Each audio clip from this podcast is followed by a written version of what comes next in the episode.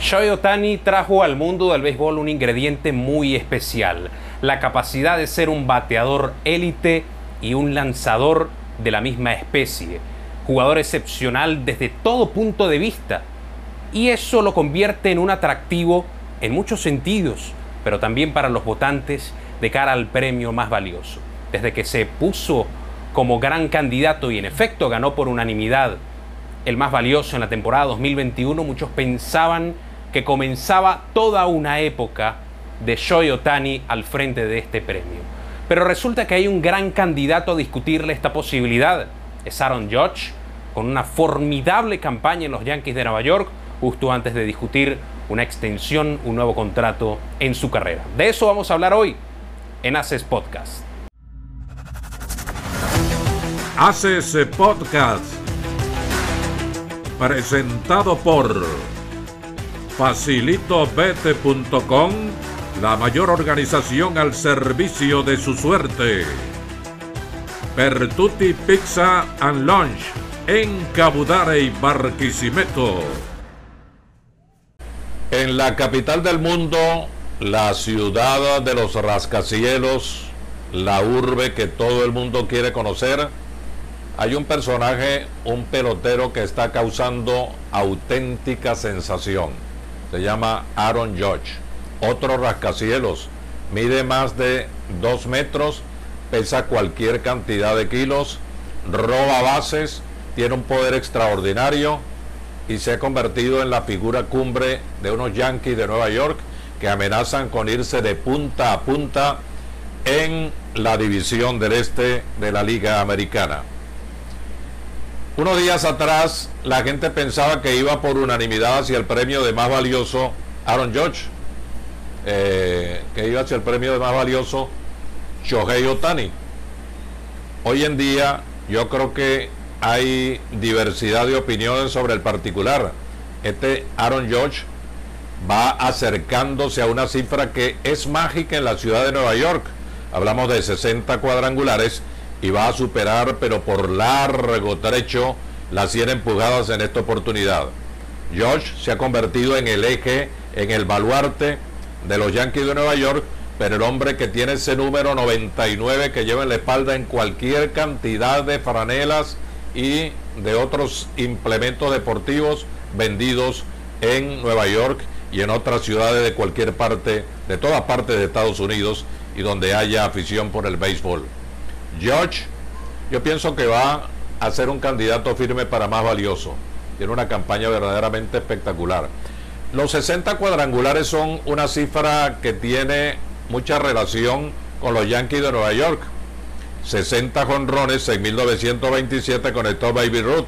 Pasaron muchos años hasta 1961 cuando Roger Maris sacó 61 para la calle, para los bleachers y hubo allí toda una controversia de si el récord de Mari, que fue en 162 encuentros, debería llevar o no un asterisco y debería tener o no validez.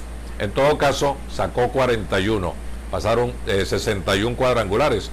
Pasó mucho tiempo hasta que aparecieron estos señores llamados Barry Bonds, Mark Maguire y Sammy Sosa, que se fueron por encima de los 60 cuadrangulares y hasta cifras verdaderamente extraordinarias pero ya sabemos lo que ocurrió con todos ellos. La era de los esteroides desapareció y no hay un asterisco oficial en esas cantidades que ellos mm, conectaron en cuadrangulares, pero todo el mundo con esa sospecha que posteriormente fue algo verdaderamente probado, pues quedó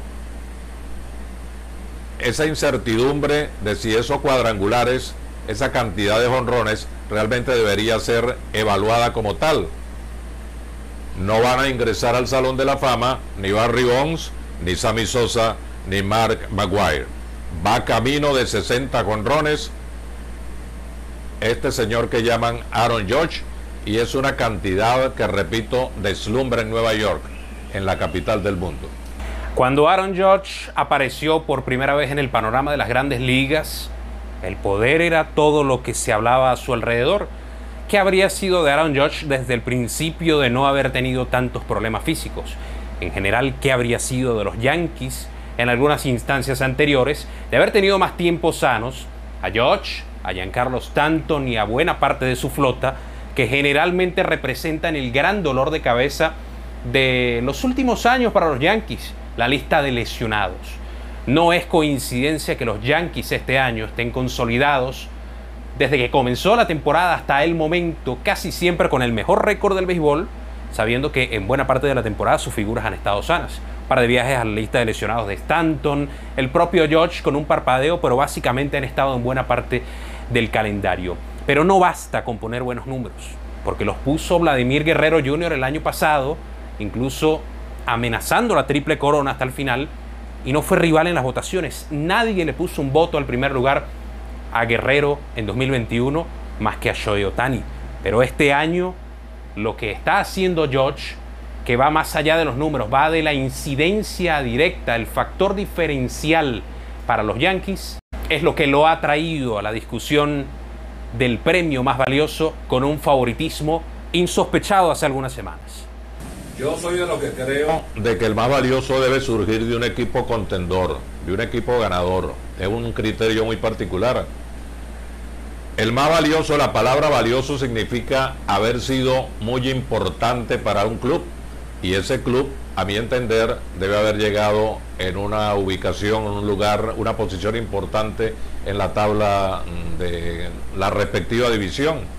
Por eso yo creo que se van a repartir de una manera muy interesante los votos entre Otani, que va a conectar, se supone, alrededor de 35 cuadrangulares posiblemente esté acercándose o pase de las 100 carreras empujadas y va a ganar posiblemente 13, 14, 15 juegos, lleva 10 en este momento en el morrito del equipo de Los Ángeles de Anaheim.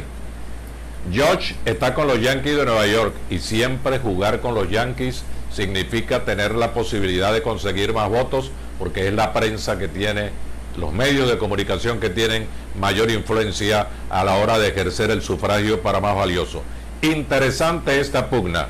Yo me inclino por Josh. Pizza para todos. En Pertuti te la hacemos a tu modo. Como la quieras probar, te la podemos hornear porque tenemos los mejores ingredientes.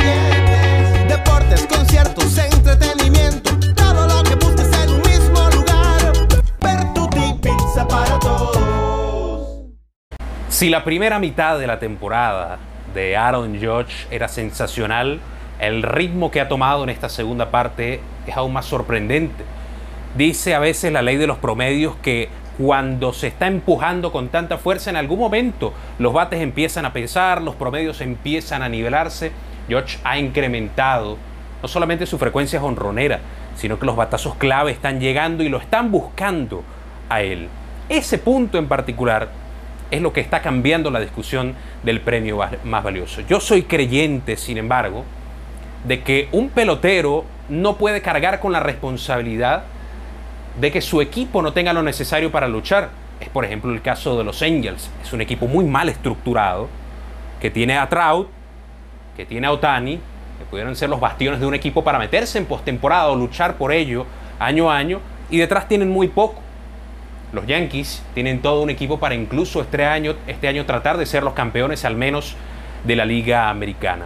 Por eso, y es la manera en la que generalmente los votantes han empezado a ver el béisbol, también con el premio Cy Young, los diferentes criterios, Otani se impuso sin discusión la temporada pasada.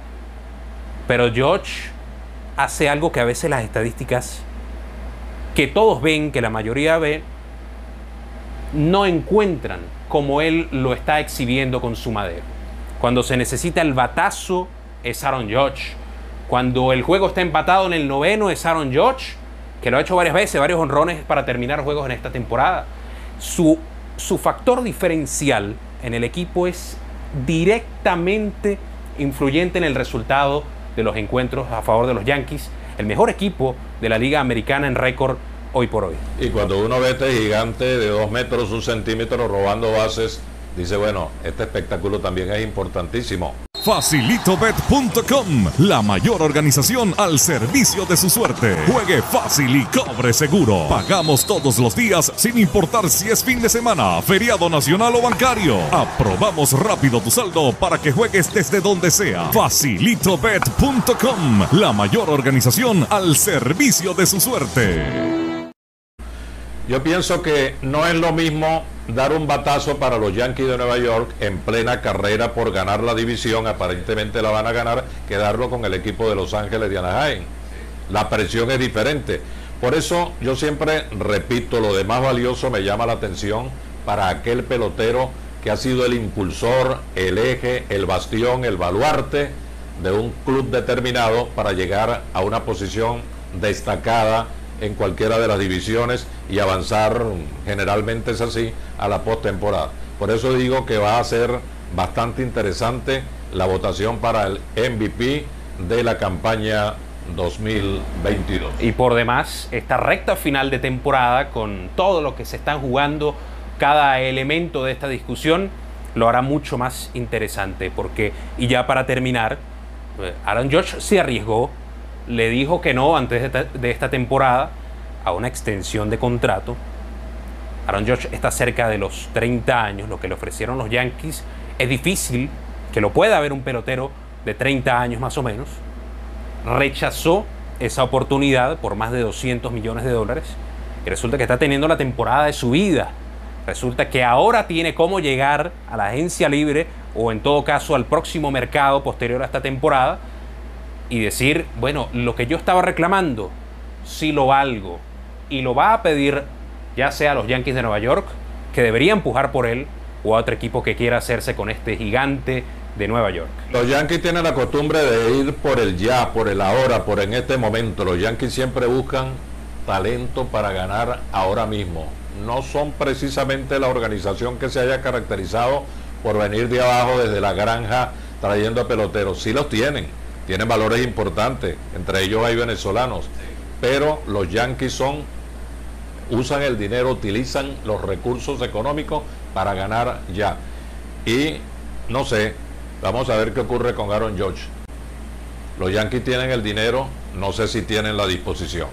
Es difícil que Aaron George vuelva a rechazar un monto como el que los Yankees de Nueva York le ofrecieron a principio de temporada. Pero indudablemente sus aspiraciones no van a bajar y es un pelotero al cual hay que prestarle mucha atención en este final de temporada, porque los números, la exhibición ofensiva que nos deje en este 2022 será clave para su futuro dentro o fuera de Nueva York.